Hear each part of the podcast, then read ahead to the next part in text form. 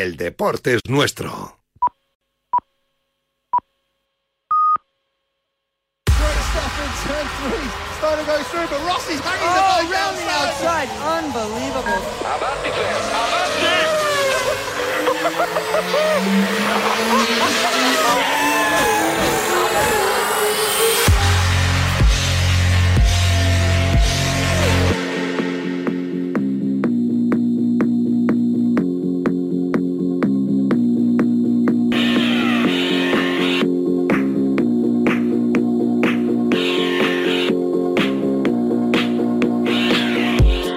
Marca Motor Competición con Jesús Poveda.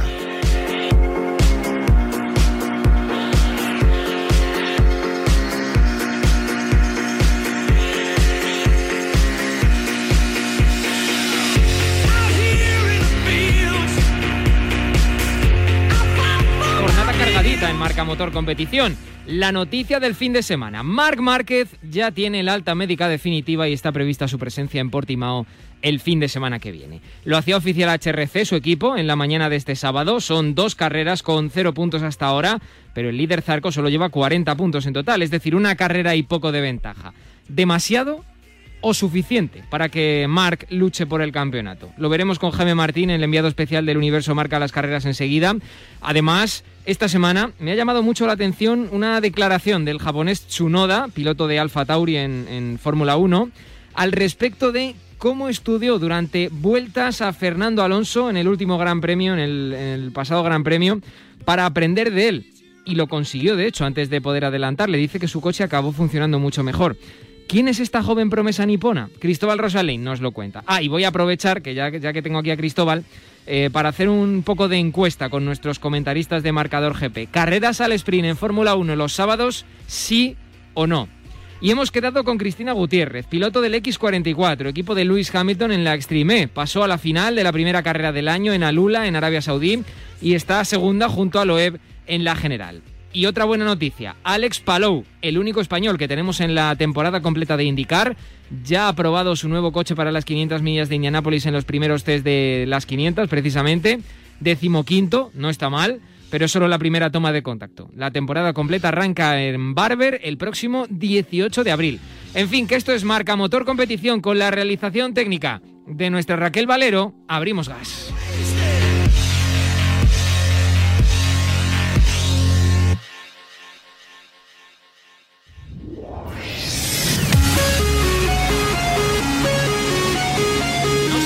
Nadie, estábamos todos pendientes del día 12, es decir, mañana lunes, para que Marc Márquez pasara por el médico aquí en Madrid y decidiera si corría o no en Portimao. Jaime Martín, el enviado especial del Universo Marca las Carreras. ¿Qué tal? Buenos días. Buenos días. No se lo esperaba nadie y nos ha dado la sorpresa, tanto él como todo su equipo. Cuando es para buenas noticias eh, no pasa nada, ¿eh? Todo es encantador de la vida. Sí, sí, adelantado unos días eh, la visita a la revisión a los médicos de la clínica Ruber y ellos han constatado que la, fractura. La tercera operación ha ido todo muy bien, ya se ha consolidado todo el hueso. Eh, los mismos que le frenaron para que no pudiera correr en Qatar, ahora ya le dan el visto bueno para eh, estresar más toda la articulación, para someterse a las exigencias de la competición y le dan permiso para ir a, Portimao, bueno, y, donde haga falta, porque tiene el alta, así que donde sea. Así que por fin volverá a Mar nueve meses después y ya empiezan a temblar algunos en MotoGP. El camino ha sido largo, el camino ha sido tortuoso, eh, ya tiene Portimao pendiente el fin de semana que viene y la pregunta que nos hacemos todos al respecto ahora, Jaime, es 40 puntos que tiene Johan Zarco, ¿son demasiados o suficientes para que Marc pueda luchar por el título eh, en tu opinión, en tu análisis y también a tenor de lo que ha hecho en otras jornadas o mejor dicho, en otras temporadas? Pues te pongo el ejemplo perfecto. 2017, eh, Maverick Viñales le sacaba, después de dos carreras, 37 puntos a Mar Márquez, después de ganar Maverick Viñales en Qatar y en Argentina. Márquez fue cuarto en Qatar y se cayó en Argentina. ¿Quién acabó ganando ese título? Mar Márquez. Con lo cual creo que está bastante dicho sobre las posibilidades de Marc de ganar el título en ese sentido, pero claro, eh, Mark entonces estaba muy bien, eh, todo lo tenía por la mano y ahora eh, queda la incógnita de cómo se va a recuperar, cómo va a llegar, sensaciones, automatismos, todo eso que, los demás les costaría, pero él, como es fuera de serie, pues hay que ver, porque por ejemplo Bradal, su sustituto, eh, ya le ve como candidato al podio en esta primera carrera.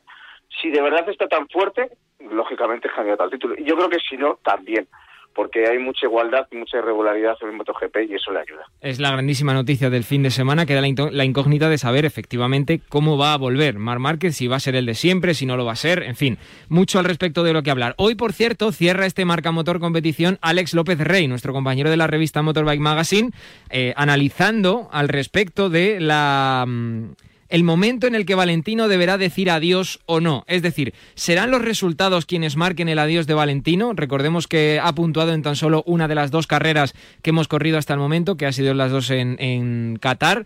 Jaime, eh, aprovecho y, y, te pregunto tu análisis. ¿Serán los resultados los que retiren a Valentino Rossi o será Valentino el que decida marcharse por su propia voluntad?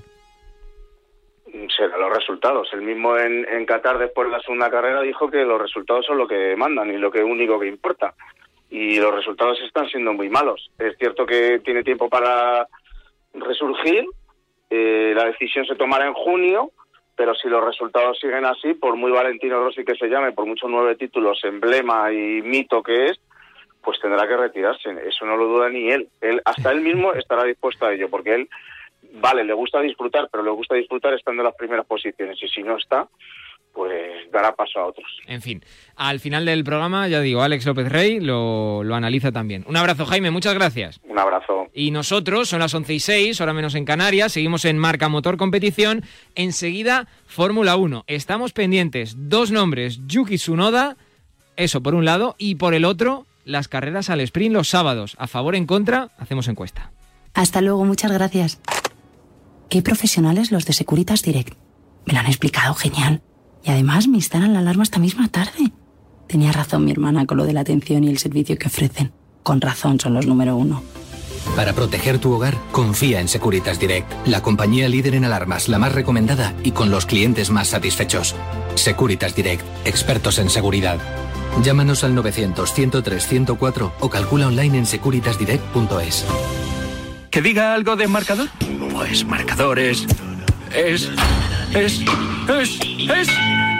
Y hasta curling si nos ponemos. Porque marcador sobre todo es la actualidad del deporte.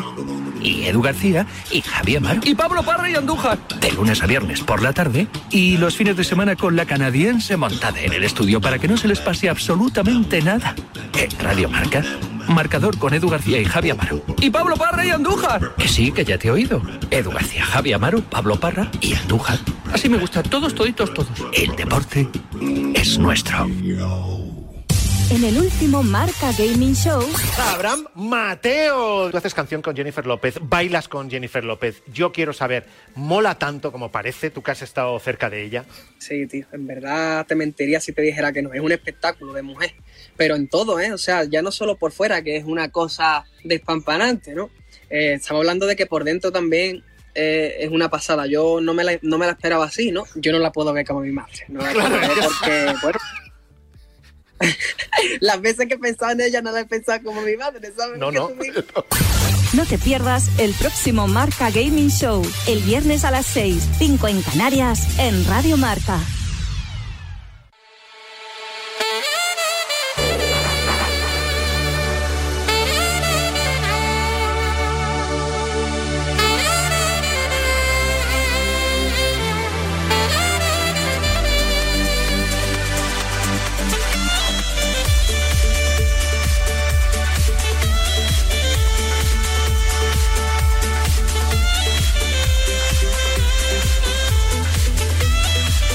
Seguimos en Marca Motor Competición. Fórmula 1. Estaba muy pendiente, os lo he dicho al principio del programa, de Yuki Tsunoda, piloto japonés. Ya lleva dos carreras en, la Fórmula 1.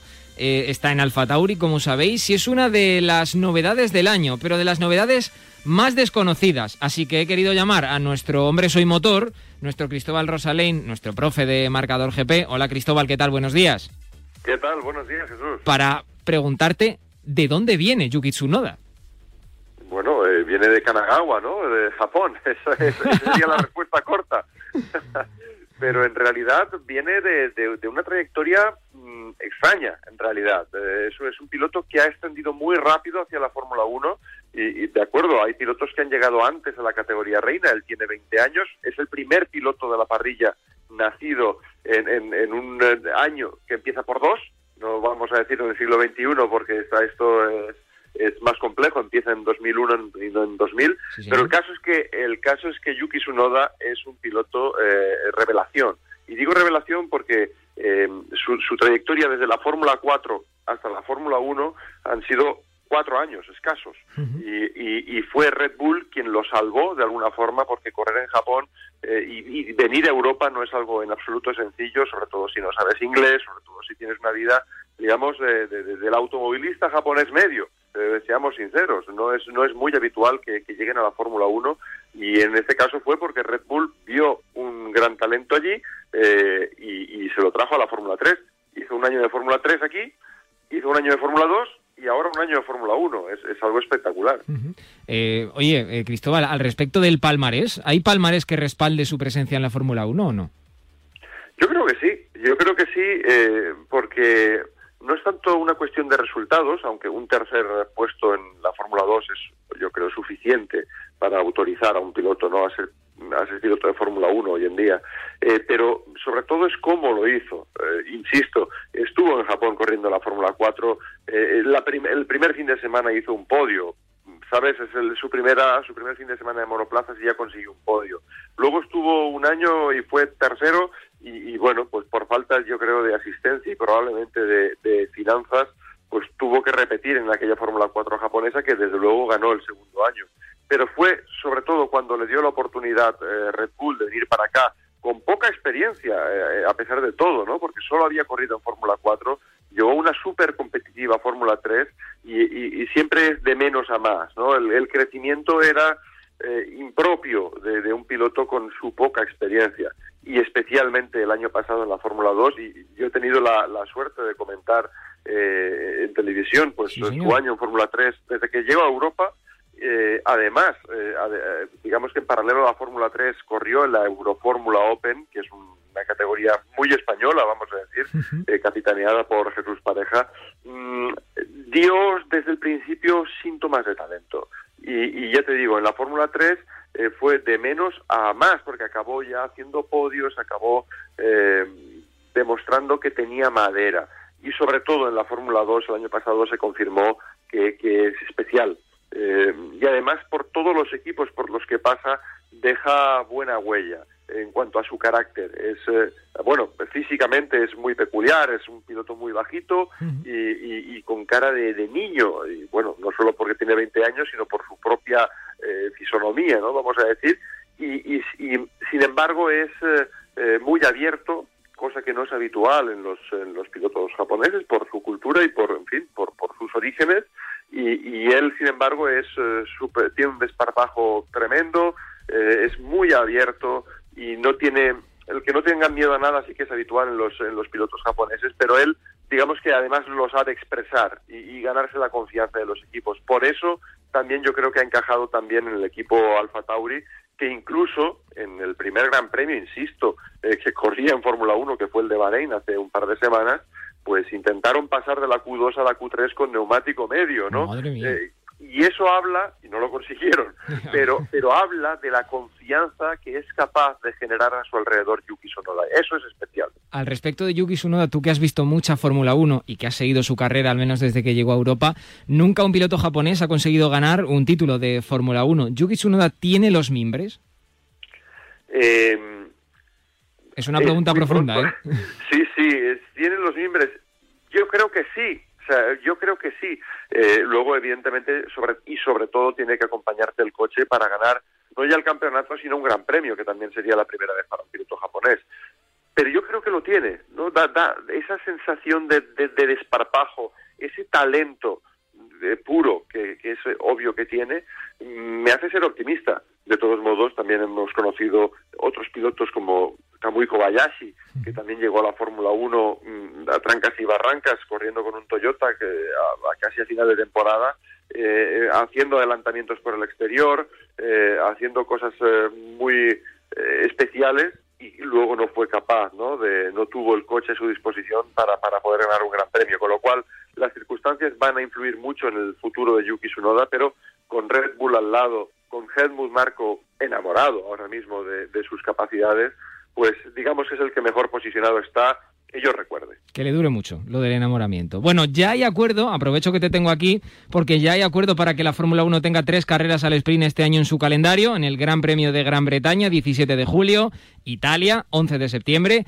y en teoría Brasil, 6 de noviembre, si es que al final allí se disputa el, Gran Premio de Fórmula 1 por la incidencia altísima que hay en aquel país. Se va, va, a ser el sábado esa carrera, se reparten 3, 2 y 1 puntos a los tres integrantes del podium, son carreras de 100 kilómetros, es decir, de al menos unas eh, 20 vueltas, dependerá mucho de, los circuitos. Y te pregunto, Cristóbal, después voy a aprovechar también para preguntar a Juan Arena y a Blay, que nos han dejado su opinión en el buzón de voz, pero Cristóbal Rosalín, ¿carreras al sprint sí o no? Y justifique su respuesta. eh, Jesús, uh, yo sigo pensando no.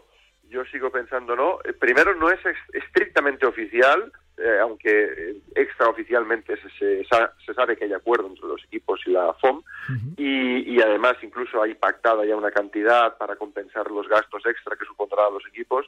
Pero fíjate, o sea, partimos de ahí, mi no eh, supone un gasto extra. Eh, hay que compensar a los equipos. La Fórmula 1 no está bollante económicamente ahora mismo y, y, y, yo creo que sobre todo es innecesario porque el sábado con la clasificación es ya hoy en día quizá el mejor día del fin de semana. Es un formato fantástico y en cuanto al viernes, eh, sinceramente, eh, a mí me gustan las cosas más pausadas. Creo que hay que entender también lo que se hace, también eh, cómo evolucionan los coches durante el fin de semana, cuál es el trabajo de los equipos y para eso está el viernes, ¿no? Para ir introduciendo la acción lentamente y no llegar e intentar siempre estar en un eh, fingido clímax de la competición, que, que, que, creo es antinatural para el, el formato de la, de la Fórmula 1 históricamente.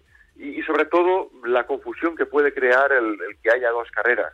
De acuerdo que no habrá podio, que no tendrá consideración de gran premio, pero oye, de alguna manera yo creo que desvirtúa lo que es un domingo de gran premio.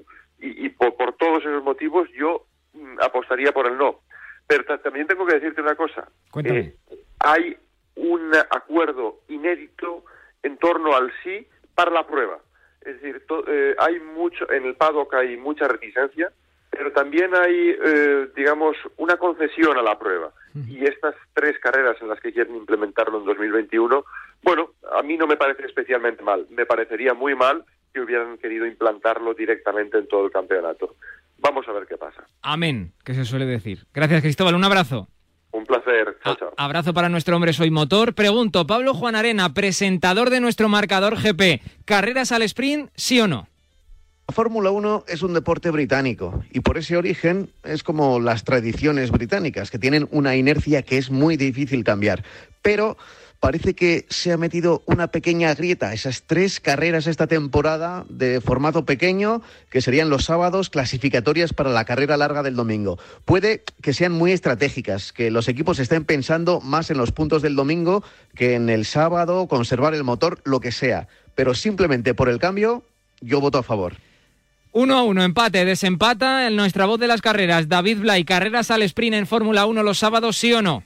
Hace demasiados años que la realización de la Fórmula 1 tiene que centrarse muchas veces en duelos que se dan entre el séptimo y el décimo tercero.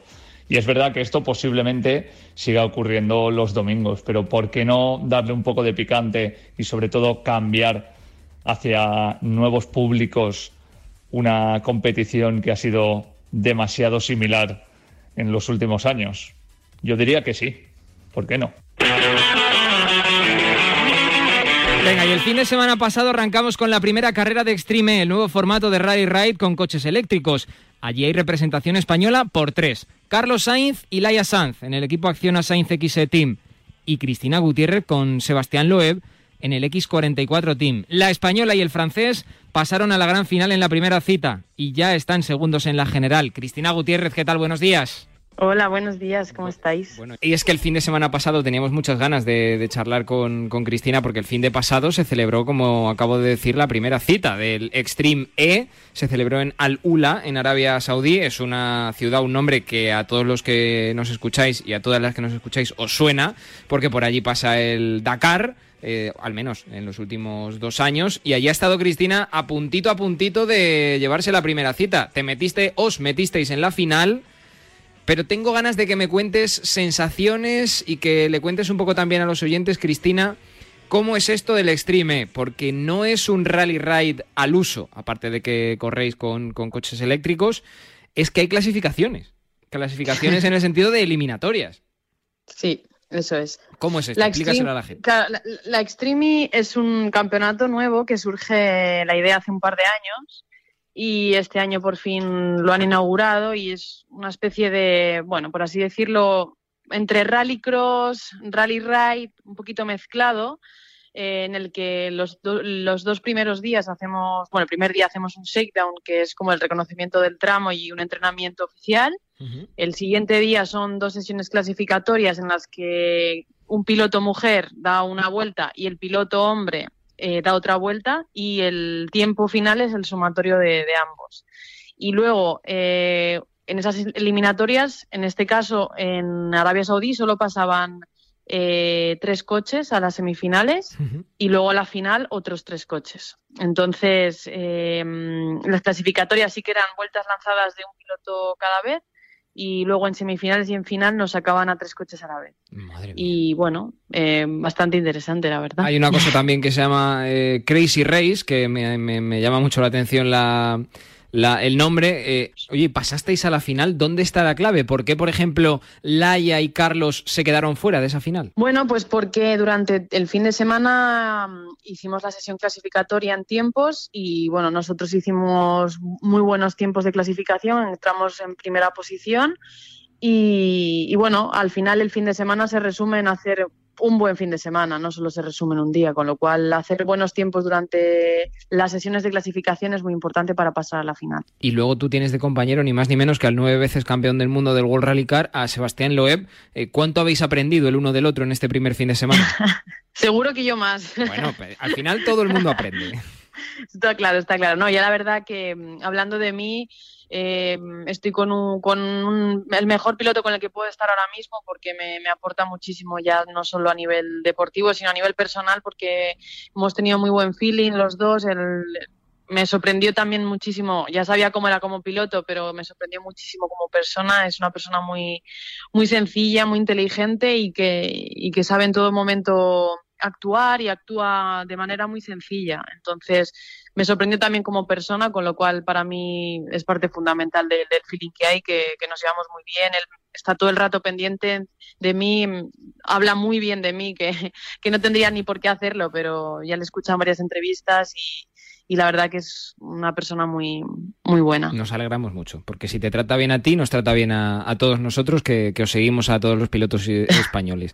Eh, me quedan dos para terminar. Una, al respecto del jefazo de Luis, ¿os ha llamado, os ha preguntado, os ha dado la enhorabuena por esos 30 puntos en la general, segundos de momento? Sí, sí, sí, estuvo todo el fin de semana pendiente de nosotros. Es verdad que él está ahora mismo activo en Fórmula 1 y es muy complicado que esté en todas las carreras, con lo cual eh, lo único estamos en contacto permanente por teléfono, está súper orgulloso de, los dos. También recibir una llamada de, Luis, pues para mí es muy, muy, muy impactante, ¿no? Porque al final, hasta que diga tu nombre se te hace raro, ¿no? Entonces, bueno, pues muy, muy buena la, la, oportunidad. Él está muy contento con, ya no solo con el equipo, sino también con el ambiente que hay, con, con el objetivo que tiene la Streamy. Y bueno, eh, nos ha dicho que probablemente en Senegal esté, así que estará ya dando lecciones por allí. Pues allí allí le, veremos, sí señor. Y la última, la última que me queda, Rally de Andalucía, del 13 al 16 de mayo. Allí estabas el año pasado, allí pilotaste con Mini el año pasado. De, de alguna manera aquello te abrió la puerta a esto el año pasado. Eh, no sé si vais a volver este año. Bueno, pues estamos ahí hablando a ver si, si cerramos proyecto para, para, el Dakar. Eh, lo bueno es que está viendo, está viendo contactos que, que, seguramente esté, no sé en qué modalidad, pero total. Cristina Gutiérrez, que oye, enhorabuena por esa posición, a seguir luchando por la victoria general en la Extreme, próxima carrera, si no recuerdo mal, déjame que lo mire que lo tengo por aquí, a ver si no lo he perdido. Ay, lo he perdido. En Senegal. Bueno, en Senegal, Senegal, en Senegal, te lo digo efectivamente, no pasa nada. que, que nada, pues en Senegal entonces veremos la segunda cita. Un abrazo, Cris, muchas gracias. Venga, a ti, un abrazo, hasta luego. Valentino Rossi es el más longevo de la parrilla de MotoGP. Es historia viva del deporte de las dos ruedas. Para muchos, el mejor de todos los tiempos. Sin embargo, el año no ha empezado bien para él, con un decimosegundo y un decimosexto puesto en las dos primeras carreras del año. Hoy cierra este marca motor competición nuestro compañero de la revista Motorbike Magazine. Es Alex López Rey. ¿Hay un límite? ¿Qué resultados serían definitorios para que Valentino se marchase definitivamente? Alex, cierra tu amigo. Siempre he tenido bastante claro que si hay un piloto con derecho a decidir cuándo lo tiene que dejar, ese es Valentino Rossi. Sí que es verdad que la tendencia de resultados de Valentino lleva siendo muy preocupante quizá un par de años que lleva casi cuatro años sin ganar una carrera y que también ha empezado el 2021 pues prácticamente como acabó el 2020, eh, sin puntuar apenas o, sin ni siquiera coger puntos como pasó en la última carrera en Qatar. En MotoGP han cambiado mucho las cosas y a veces, como ya vimos el otro día, quedar a 10 segundos significa ni siquiera coger puntos. Pero creo que mientras él siga teniendo dentro ese fuego y esa intención de seguir intentándolo. Nosotros no somos nadie para retirar a todo un nueve veces campeón del mundo, a una auténtica leyenda y auténtico icono de este deporte. Será él quien deba sopesarlo junto a Yamaha y junto al equipo Petronas, que al final son quienes le pagan, hasta qué punto merece la pena. Pero para mí todavía hay que esperar a dos momentos. Uno de ellos es la llegada del Campeonato de Europa, donde seguro que será más competitivo y dos, la vuelta de público a las gradas. Eh, lo que está claro es que Rossi no merece irse con las gradas vacías. Eso sí, si los resultados siguen siendo iguales en circuitos como Jerez, Mugello, Asen o Montmeló, por ejemplo, en los que él siempre ha sido competitivo, sí que veo su adiós mucho más cerca. Eh, pero no por la tendencia de opinión que se pueda generar al respecto, sino porque él mismo será ahí quien vea que es el momento de dejar.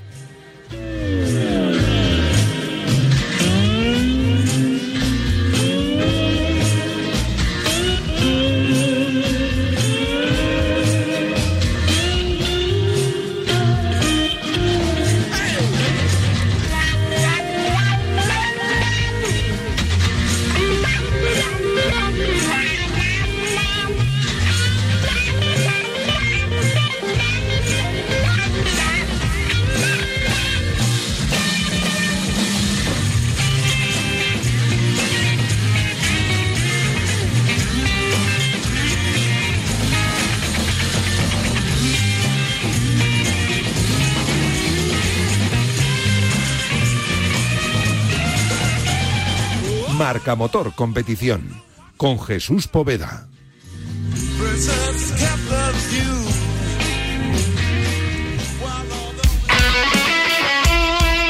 El deporte es nuestro. Radio Marca.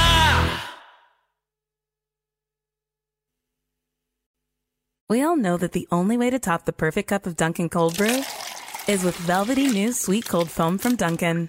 But how do you top that? With an exclusive offer for DD Perks members. Get a medium chocolate stout cold brew with sweet cold foam, cold brew with sweet cold foam, or cold brew for $3. It's the perfect deal to top off the perfect top to the perfect cup of Dunkin' Cold Brew. Doesn't that sound great? Not a DD Perks member? Join today via the Dunkin' app. America runs on Dunkin'. Participation may vary. Limited time offer. The new Macy's Backstage opens Saturday inside Macy's Eastridge Mall. Here's the deal. Our name says Macy's, but it's totally different finds. Think fashion, home decor, toys, and more, all for less. More treasure, less hunt.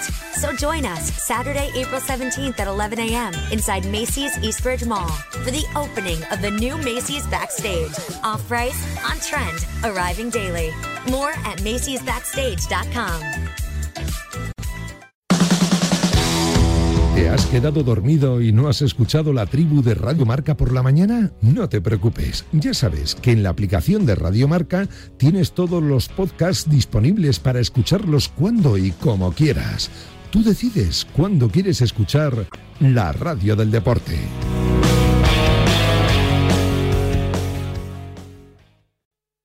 No es normal. No es normal. No debe ser así. No. No podemos acostumbrarnos. No. Que haya personas viviendo en la calle no es normal. No nos puede parecer normal. La calle no es un hogar. Vivir en ella mata. Y por vivir en ella, también te matan. That's why in Rice we are working so hard that all people in Spain have a home, a life. Su vida. Comprométete y colabora con nosotros. Juntos podemos solucionarlo. Rice, hogar, sí.